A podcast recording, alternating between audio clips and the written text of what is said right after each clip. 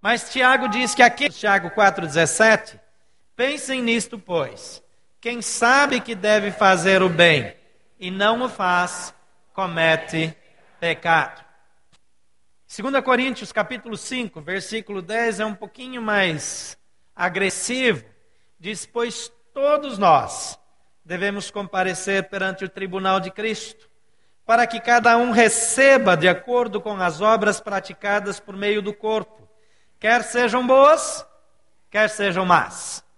O que fazemos ou deixamos de fazer é responsabilidade nossa. Responderemos por nossa vida nesse mundo. Eu creio que o marasmo da igreja em relação a algumas questões sociais será cobrado. Eu tenho certeza que a conivência da igreja alemã com o movimento nazista será cobrado duramente. Eu creio que o silêncio e a conivência da igreja com algumas atrocidades que aconteceram no tempo do regime militar será cobrado. Porque nós fomos chamados para ser sal e luz. O regime militar pode ter trazido muitas coisas boas, mas trouxe também é, torturas, perseguições, assassinatos. E a igreja evangélica, assim como a igreja católica, se aliou com esse movimento. É pecado. Se a pessoa humana está sendo violada nos seus direitos, a igreja de Jesus Cristo precisa ser a palavra do Senhor em favor do oprimido. Mateus 25, 14 a 30 diz: E também será como o homem que, ao sair de viagem, chamou seus servos e confiou-lhe os seus bens. A um deu cinco talentos, a outro dois e a outro um. A cada um de acordo com a sua capacidade. Em seguida partiu de viagem. O que havia recebido cinco talentos saiu imediatamente, aplicou e ganhou mais cinco. Também o que tinha dois talentos ganhou mais dois. Mas o que tinha recebido um talento cavou um buraco no chão, escondeu o dinheiro do seu senhor. Depois de muito tempo, o senhor daqueles servos voltou e acertou contas com eles.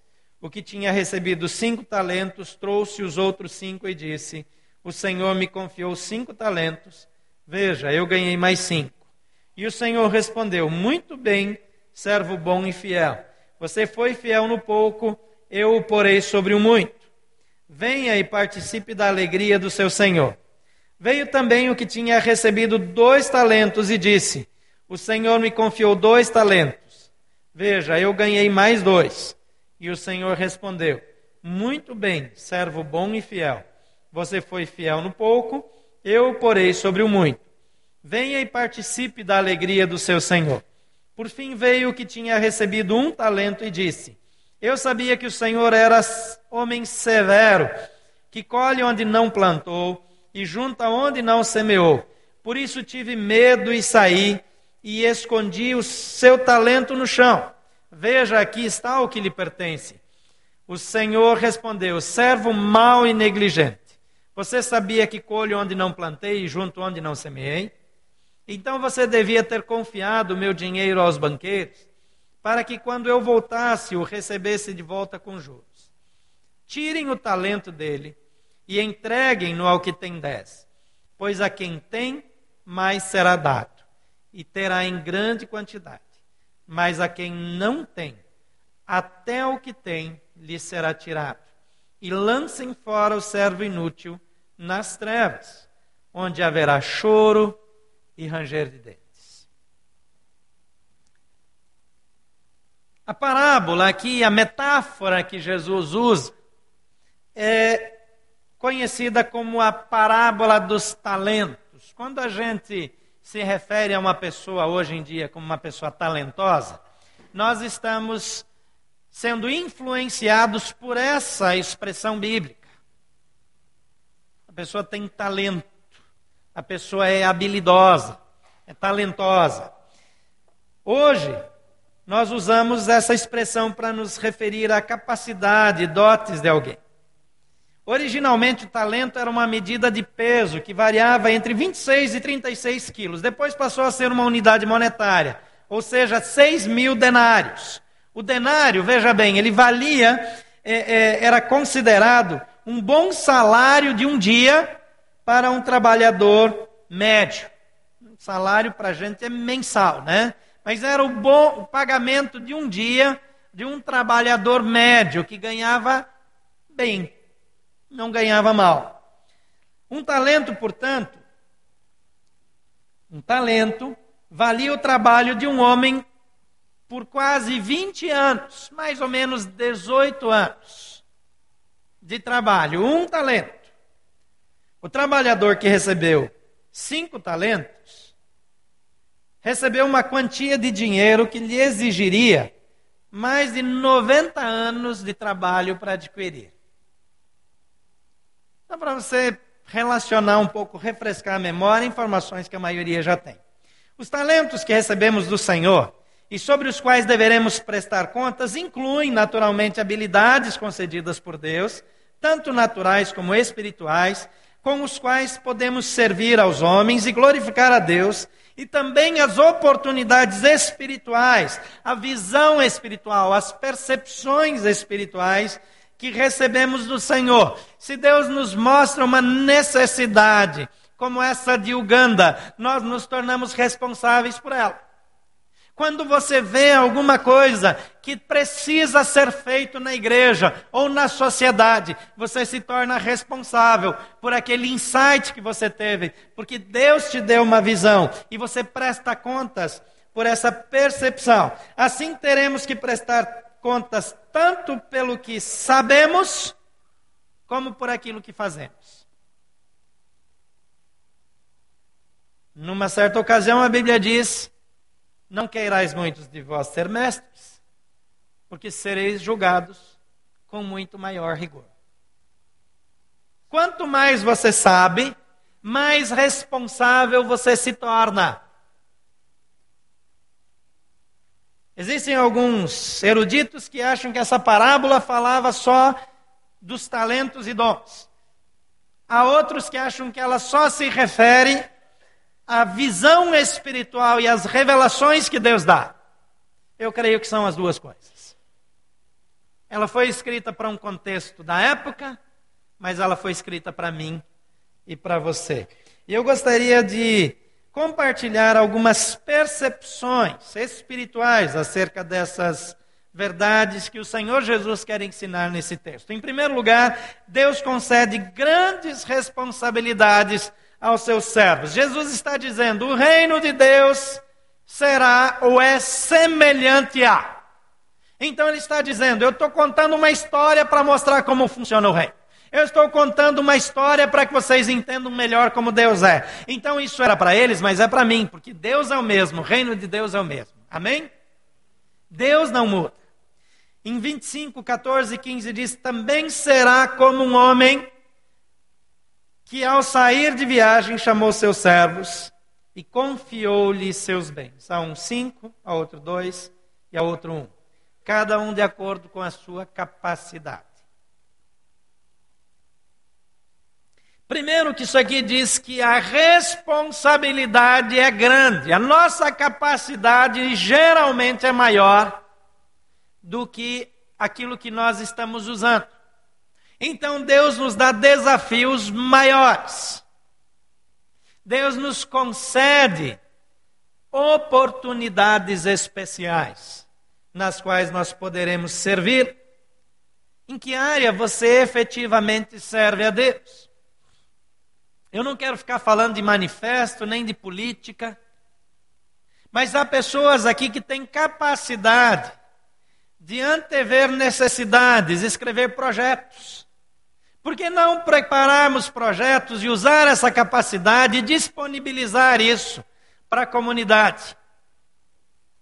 Pessoas que receberam uma qualificação especial devem utilizá-la para o reino, mas para servir pessoas. Quando Jesus diz ama o teu próximo, reforçando os dez mandamentos, e diz ama o teu próximo como a ti mesmo. Quando nós pegamos as epístolas joaninas e vemos o tempo todo aquela ênfase no amor, nós entendemos que devemos usar as nossas habilidades, nossos recursos para servir pessoas. A igreja não pode ser negligente e eu não posso ser negligente. Essa parábola diz que Deus é quem me capacita. Se Ele me dá recurso financeiro, não é para guardar. Às vezes a gente acha que a única função do dinheiro é juntar para quando eu for velhinho eu poder comprar remédio.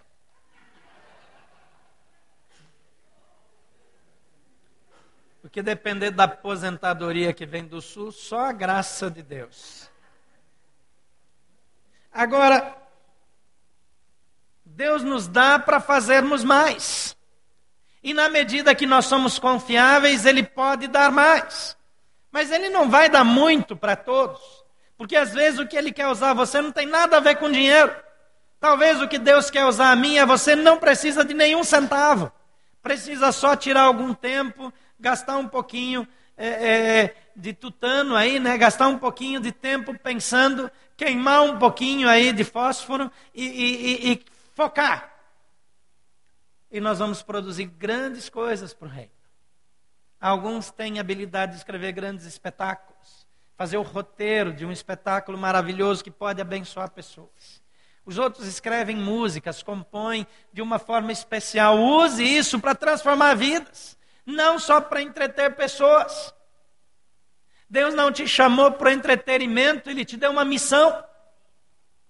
Outros estão escondidos, escrevem bem, são bons escritores, são é, é, pessoas com habilidades especiais, têm percepções de necessidades que ninguém está suprindo. Deus confia grandes responsabilidades aos seus servos. Segundo lugar, cabe ao servo lembrar da sua responsabilidade e lembrar também de quem ele recebeu essa responsabilidade. Diz aqui que ele distribuiu talentos e em seguida partiu de viagem. É muito fácil esquecer de que aquilo que nós temos vem do Senhor. Quando Ele está longe, não está diante dos nossos olhos, não está cobrando o tempo todo, eu esqueço que aquela minha habilidade foi Deus que deu para a glória dele. Se eu sou um excelente professor, eu preciso ensinar para a glória do Senhor. Se eu tenho habilidade esportiva, eu tenho que usar esse talento esportivo para a glória do Senhor. Se eu sou um profissional liberal, eu devo usar minha profissão Estão precisando de dentistas, de médicos na Europa. Quer dizer, a Europa precisa de médico, que absurdo. O plano de saúde deles, o, o, a aposentadoria deles é o nosso sonho.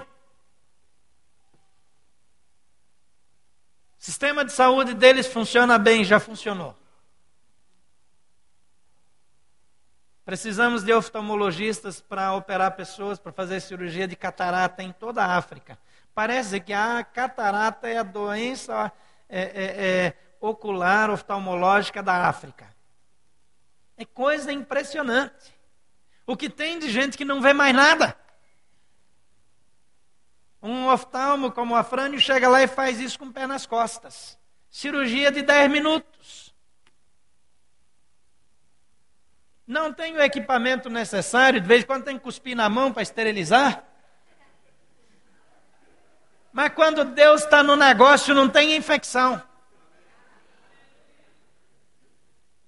é usar o que nós temos, o que nós sabemos, o que nós podemos para a glória de Deus. Lembrar que eu tenho uma responsabilidade e lembrar quem é que me deu essa responsabilidade. Não foi o pastor de uma igreja, não foi uma diretoria. Você não assumiu uma função aqui porque a Assembleia votou em você.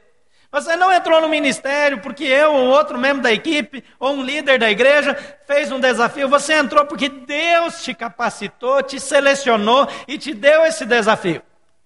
E se você está de braços cruzados, não literalmente agora, né? Pode ficar à vontade, mas se você está é, é, é numa ação contemplativa, mude de atitude porque é para Deus que você presta contas. Nós gostamos muito da parte da graça do Evangelho, Mas o Evangelho traz responsabilidade. E nós haveremos de prestar contas. Não é brincadeira. Às vezes diz, depois, quando der tempo, nas horas de folga. Ai de mim, se eu não cumprir a minha missão. Em Atos 20, 24, Paulo diz: Em nada eu considero a minha vida como preciosa, contanto que eu cumpra a minha carreira e o ministério que recebi do Senhor Jesus Cristo. A minha vida não tem outra utilidade maior do que servir aos propósitos do Senhor Jesus. É isso que ele está falando. É assim que eu vivo. Realmente. Terceiro lugar, o servo é o único responsável pela gestão, pela administração dos talentos recebidos. Em 25, 16 a 18, diz o que havia sido, o que havia recebido cinco talentos, saiu imediatamente, aplicou-os e ganhou mais cinco. Também o que tinha dois talentos ganhou mais dois. Mas o que tinha um talento Saiu, cavou um buraco no chão, escondeu o dinheiro do seu senhor. Tem muito cristão cavando buraco no chão e enterrando seus talentos.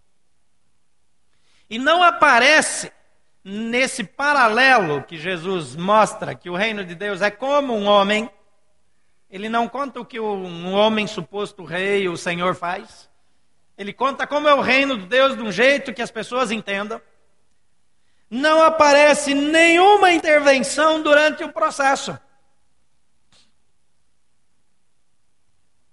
É diz que o Senhor deu e foi para uma viagem. Mas um dia ele volta. Não importa quanto tempo demore, você vai prestar contas. Você pode achar que lá longe vai ser esquecido, nada será esquecido. A Bíblia diz esse é um dos textos mais assustadores da Bíblia, na minha opinião. Ele diz que você prestará contas de toda palavra frívola que sair da sua boca. Toda palavra que sair da sua boca, você vai prestar contas. Já pensou nisso? A velocidade como nós emitimos julgamentos, a velocidade como nós criticamos a postura alheia, porque não é a minha. Porque esse pastor insano vai, vai agora fazer piquete na frente do Congresso Nacional. Esse doente da cabeça, no que é que a gente se meteu? A velocidade como eu reajo é um negócio assim. A Bíblia não está falando aqui, nesse caso, nesse versículo que eu citei, dos pensamentos. A Bíblia fala até irai-vos, mas não pequeis. Dá tempo de morder a língua. Então, estou avisando antes que o culto acabe. Se você já não fez o comentário para o irmão aí do lado.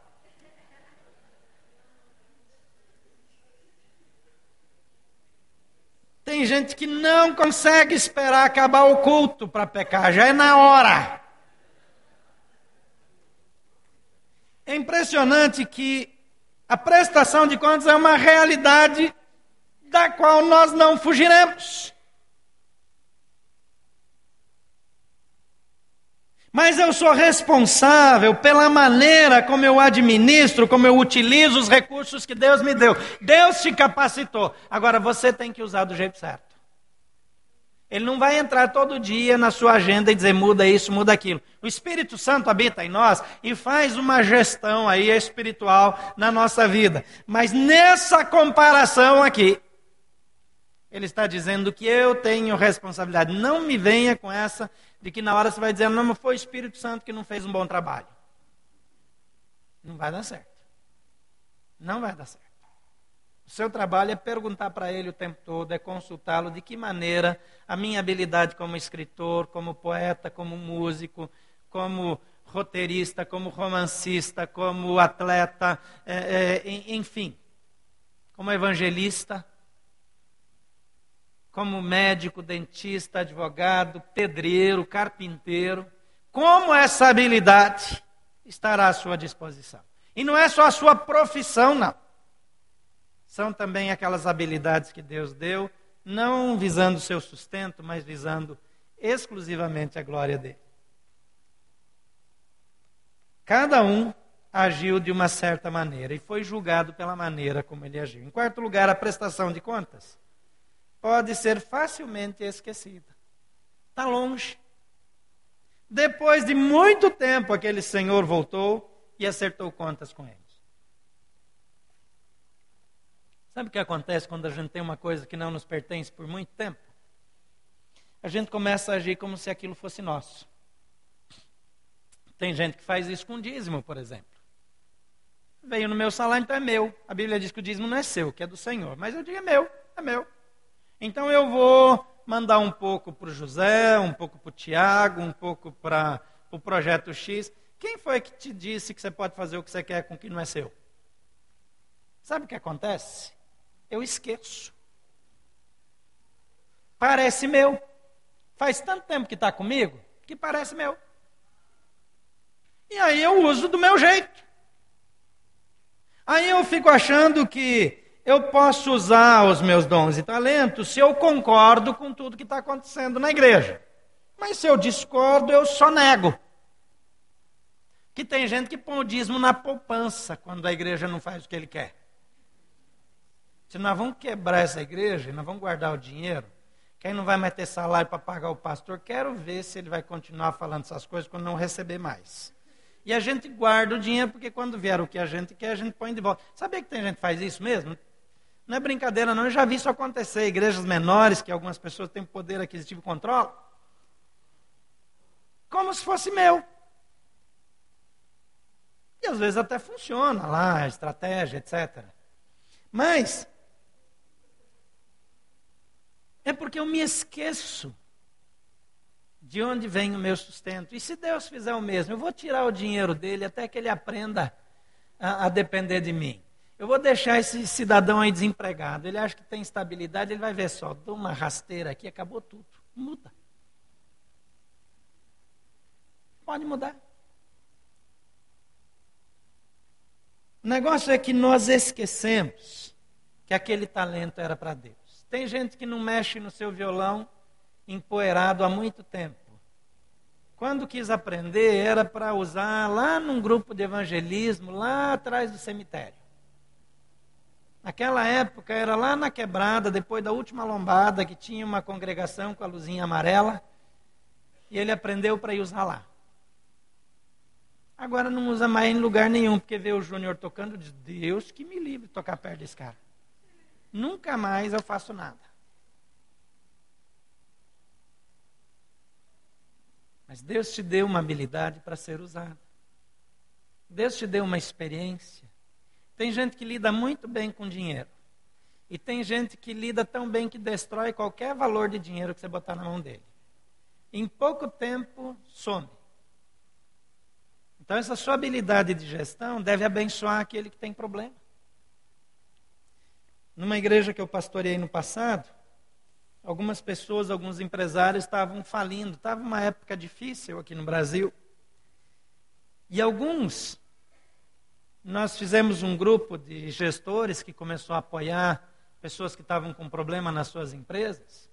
E alguns nós restringimos que ele chegasse perto da administração. Porque o maior inimigo da empresa era o dono. Ele era o maior problema. Então ele ia, ele ia sendo treinado para aprender, mas enquanto a empresa não estava salva, ele não podia mexer, porque ele botava a mão onde ele dava uma sugestão, atrapalhava. Então a gente colocava ele naquilo que ele era melhor. Alguns até o pessoal desistiu de treinar, ajudou a encontrar alguém que fizesse e ensinou ele a não se meter, porque senão ele atrapalha. Então, essa habilidade que você tem pode abençoar aquele que é fraco naquela área, para que ele também cresça, para que ele também aprenda. Eu sei que tem gente que já faz isso aqui mesmo na igreja. Em quinto lugar, a fidelidade será recompensada. Sempre há uma recompensa para a fidelidade. Mateus 25, 20 a 23 diz: O que tinha recebido cinco talentos, trouxe os outros cinco e disse: O Senhor me confiou cinco talentos. Veja, eu ganhei mais cinco. O Senhor respondeu: Muito bem, servo bom e fiel. Você foi fiel no pouco, eu porei sobre o muito, venha e participe da alegria do seu Senhor. E assim aconteceu também com aquele que ganhou dois. O que está ocorrendo aqui? Ele está comparando essa situação hipotética ao reino de Deus. Está dizendo: Deus vai abençoar, vai recompensar aquele que se dedica, aquele que faz o melhor com o que recebeu do Senhor. Simples assim. Você está fazendo o melhor. Eu fico muito preocupado, voltando para o cenário nacional com a, a, baixa qualificação dos nossos deputados e senadores. No passado a gente tinha homens é, impressionantes, agora eles impressionam pela baixa qualificação, pela falta de treinamento e, e pela desonestidade, em muitos casos. Aí a gente vai ficar aqui metendo pau neles. Onde é que estão os cristãos realmente maduros, comprometidos, que poderiam ser bons senadores? bons deputados. Nós vamos nos acomodar e nenhum de nós vai assumir a sua responsabilidade civil. Mais do que isso, aquilo que eu já mencionei, que tipo de ajuda nós fornecemos? Que tipo de suporte? É interessante, jogador de futebol está cheio de ministério para apoiar jogador de futebol cristão para que ele não se desvie. Cadê os ministérios para apoiar os deputados cristãos para que não se desviem? Eu conheci um deputado lá do interior do Rio Grande do Sul, foi eleito deputado federal. A primeira vez que ele voltou de Brasília, ele voltou escandalizado. Ele disse: é uma corrupção, é um negócio. Foi na época da Constituinte. É uma coisa absurda, vocês não têm ideia. A gente tem que brigar, porque aquilo lá é uma coisa é, é apodrecida. E falou muito. A segunda vez ele falou um pouquinho só. A terceira vez, um amigo comum perguntou: e aí, deputado, como é que está o Brasil? Está tudo muito bem. Está maravilhoso. Nós estamos trabalhando para o bem desse país. Já era. Já era. Foi envolvido.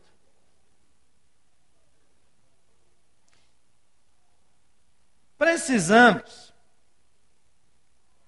cumprir o nosso chamado para fazermos diferença em todos os lugares. Em todos os lugares e ouvir do Senhor: Muito bem, servo bom e fiel. Você foi fiel no pouco, eu o porei sobre o muito. Participe da alegria do seu Senhor. Veja que a recompensa, lá no fim, não é, vou te colocar sobre a metade da alegria do seu Senhor que o que tinha cinco, porque ele foi mais capaz. Não. Participe da mesma alegria, do mesmo contexto, do mesmo ambiente. Mas a negligência também não é esquecida. E é interessante que a negligência, eu percebo aqui, ela revela falta de intimidade e falta de amor. Por fim, diz 24 e 25, veio o que tinha recebido um talento e disse: Eu sabia que o Senhor é um homem severo, que não que colhe onde não plantou, que junta onde não semeou por isso tive medo, saí e escondi o seu talento no chão. Veja, aqui está o que lhe pertence. O que é que acontece aqui? Esse servo ele tem uma visão distorcida, tendenciosa do seu senhor. Ele tem uma percepção equivocada. Ele faz uma leitura do seu senhor que não é a real. Ele diz ele é desonesto. Ele toma o que não é dele. Ele é duro demais. Aí fica claro porque ele só recebeu um talento. Porque Deus conhece. Já sabia que ele não era confiável para receber mais. O problema não estava tanto na habilidade, porque a habilidade ele tinha, o texto diz que foi de acordo com a capacidade. Mas ele foi infiel. E a infidelidade é fruto do desconhecimento, da falta de intimidade, da falta de relacionar-se com Deus, queridos, nós nunca seremos uma igreja realmente relevante, que faça tudo o que o Senhor sonhou para essa igreja, enquanto nós não temos tempo de oração, enquanto nós não enchermos as vigílias, enquanto nós não povoarmos o céu com nossas orações feitas de madrugada, enquanto nós não estivermos ajoelhados, prostrados perante o Senhor, nas nossas horas vagas, em vários momentos do dia, dizendo: Senhor, eu preciso de Ti. Enquanto nós confiamos em nós mesmos, a melhor estratégia é enterrar o talento, cuidar da minha vida. Intimidade com Deus só se alcança por meio de leitura bíblica, oração e de andar com Deus, de ter experiências com Ele, do dia a dia com Ele. Não basta ler um livro. Ele não vai mudar a sua vida. Andar com Deus muda a sua história. A sétima verdade é que a irresponsabilidade será severamente punida. Não preciso falar muito sobre isso. Mateus 25, 27 a 30 diz: Então você devia ter confiado o meu dinheiro aos banqueiros, para que quando eu voltasse eu recebesse de volta com juros. E versículo 30 ele diz: Lancem fora o servo inútil nas trevas, onde haverá choro e ranger de dentes.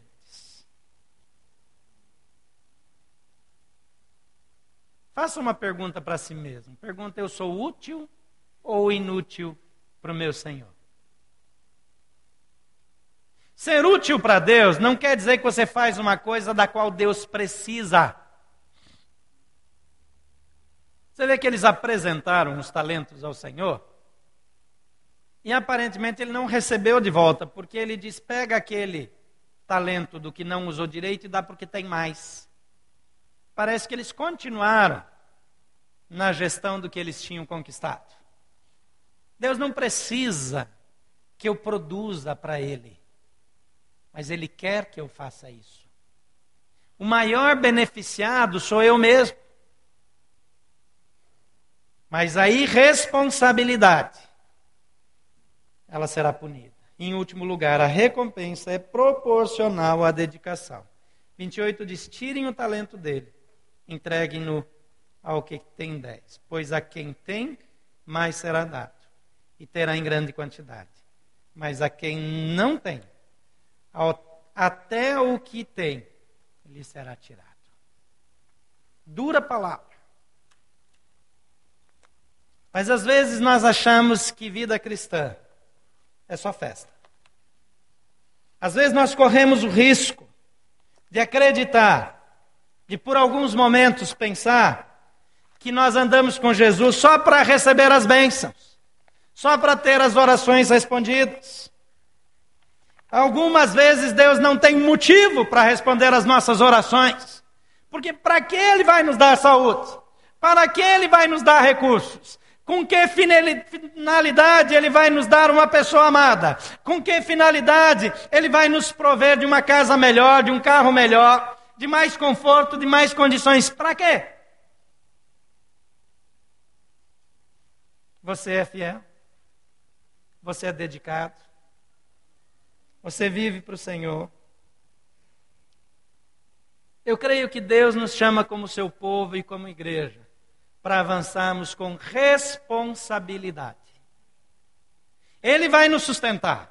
Ele vai nos dar amor, Ele vai nos compensar, Ele vai nos dar alegria enquanto estamos trabalhando, Ele vai nos dar todos os recursos necessários.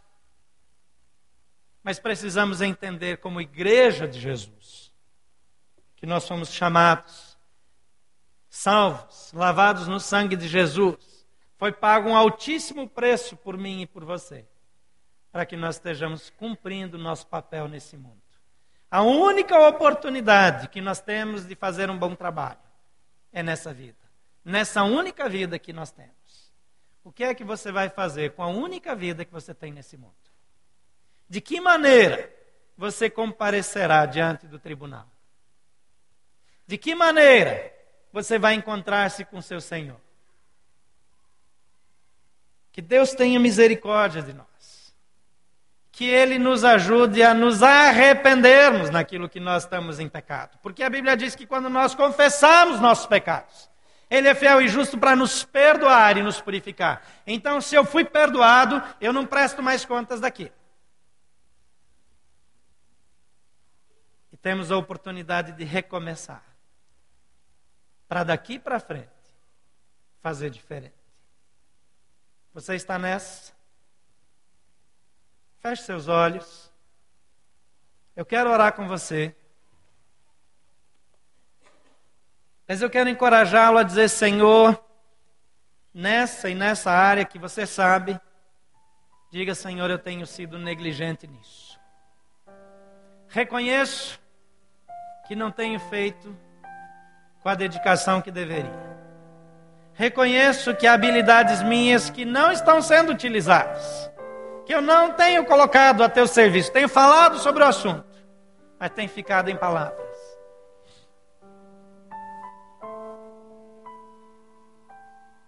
Diga, Senhor, eu peço perdão, mas eu me coloco a teu dispor para fazer o melhor com aquilo que o Senhor já me deu, para oferecer ao Senhor o melhor através daquilo que o Senhor me concedeu. Pai querido,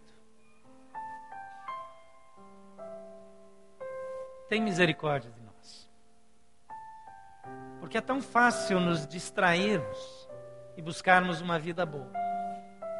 É tão fácil perdermos o foco e cultivarmos coisas para nós mesmos. Toma nossa vida como teus filhos e usa-nos. Se o Senhor quiser nos levar para um cargo público, usa teus filhos para isso. Se o Senhor quiser nos usar para estarmos intercedendo nos bastidores, nós queremos ser intercessores. Se o Senhor quer nos usar como evangelistas, se o Senhor quer nos usar como mestres, se o Senhor quer nos usar como profissionais que alcancem outros profissionais. Se o Senhor quer simplesmente nos usar em atividades que ninguém vai perceber. Se o Senhor quer nos usar como pais e mães. Ó Deus, reconhecemos que nossos talentos, nossos recursos, as nossas atividades, são sérias e importantes e haveremos de prestar conta sobre elas. E pedimos a tua misericórdia e sabedoria para nos dedicarmos totalmente àquilo que é teu. Cura os nossos traumas que nos impedem de avançar com coragem e fé. Livra-nos das experiências negativas do passado silencia aqueles que têm emprestado a sua língua para o inimigo, para nos desencorajar. E nos faz ouvir a tua voz, para avançarmos com fé, fidelidade e amor. Oramos em nome de Jesus.